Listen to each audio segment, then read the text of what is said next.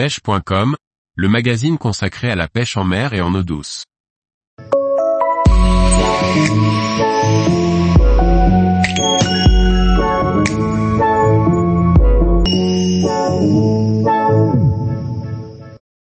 Trois leurres indispensables à emporter pour pêcher la sardinata.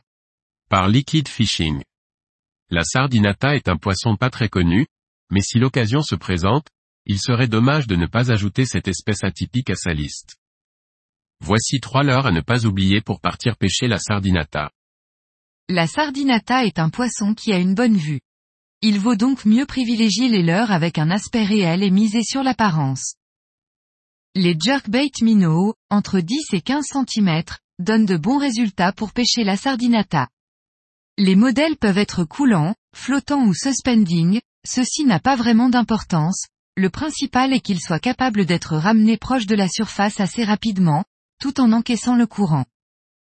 Plusieurs couleurs fonctionnent, comme le blanc et le jaune fluo, mais une couleur semble réellement se démarquer, le bleu. Les petits poppers sont très souvent utilisés pour pêcher la sardinata, avec des modèles de 8 à 12 cm. En ce qui concerne les poppers, comme avec les jerkbait minnows, plusieurs couleurs fonctionnent, mais le bleu est une fois encore la couleur à privilégier. Un détail qui semble avoir grandement son importance, est d'avoir des plumes sur les hameçons, ceci fait une différence et procure plus de touches. C'est un poisson qui apprécie les choses qui brillent.